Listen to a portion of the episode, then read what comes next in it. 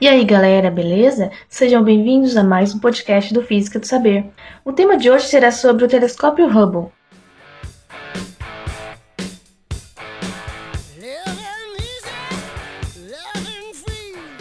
O telescópio Hubble é assim chamado em honra de Edwin Hubble, um astrônomo cujas contribuições à astronomia incluem o sistema de classificação de galáxias e a constante de Hubble. A constante de Hubble define a relação entre a distância de uma galáxia à Terra e a velocidade com a qual a galáxia se distancia da Terra. Tempos antes do homem se aventurar no espaço, astrônomos esperavam ansiosos pela habilidade de colocar um telescópio no espaço, longe da obscurecente atmosfera da Terra. Em 1962, o Comitê da Academia Nacional de Ciências dos Estados Unidos recomendou o desenvolvimento de tal telescópio, em 1968 e 1972, satélites para observação das estrelas foram lançados. Estes satélites forneceram a base para que um telescópio espacial maior e mais potente pudesse ser construído. Com o desenvolvimento do ônibus espacial, veio a capacidade para entrega e manutenção de um telescópio espacial. Em 1973, a NASA selecionou um time de cientistas para determinar o desempenho básico de um telescópio, enquanto o Congresso autorizava os fundos para este telescópio em 1977. Construção e montagem do telescópio estavam completas em 1985. O telescópio espacial Hubble era para ser originalmente lançado em 1986, mas a explosão do ônibus espacial Challenger atrasou o lançamento até 24 de abril de 1990.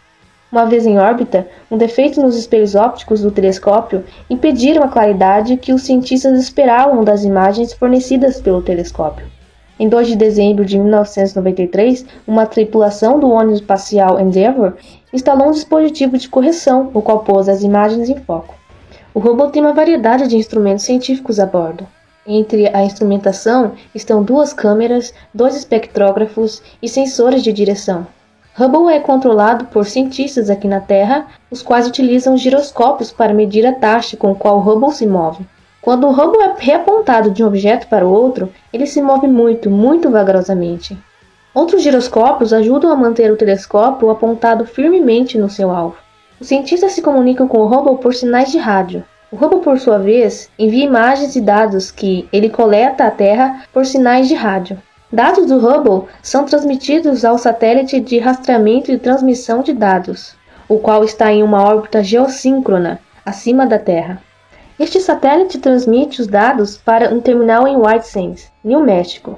Este terminal então envia a informação a outro satélite, o qual então a envia para a NASA, Goddard Space Flight Center em Greenbelt, Maryland. Qualquer comunicação ao Hubble tem que seguir o mesmo caminho de volta. O Hubble tem dois painéis solares que medem 2,3 metros por 11,9 metros. Estes painéis convertem a luz solar diretamente em eletricidade, a qual o Hubble utiliza para fazer sua instrumentação funcionar. Demora 96 minutos para que o Hubble complete uma órbita em torno da Terra. O Hubble foi planejado para funcionar em órbita por 15 anos. O ônibus espacial e seus astronautas vão realizar missões de serviço por toda a vida do Hubble. Além do mais, para manter o Hubble funcionando apropriadamente, os astronautas vão conectar nova instrumentação para aumentar ainda mais a capacidade do Hubble. Uma missão como esta ocorreu em fevereiro de 1997, quando os astronautas não só instalaram novos instrumentos, mas fizeram reparos no isolamento que protege o Hubble das temperaturas extremas do espaço.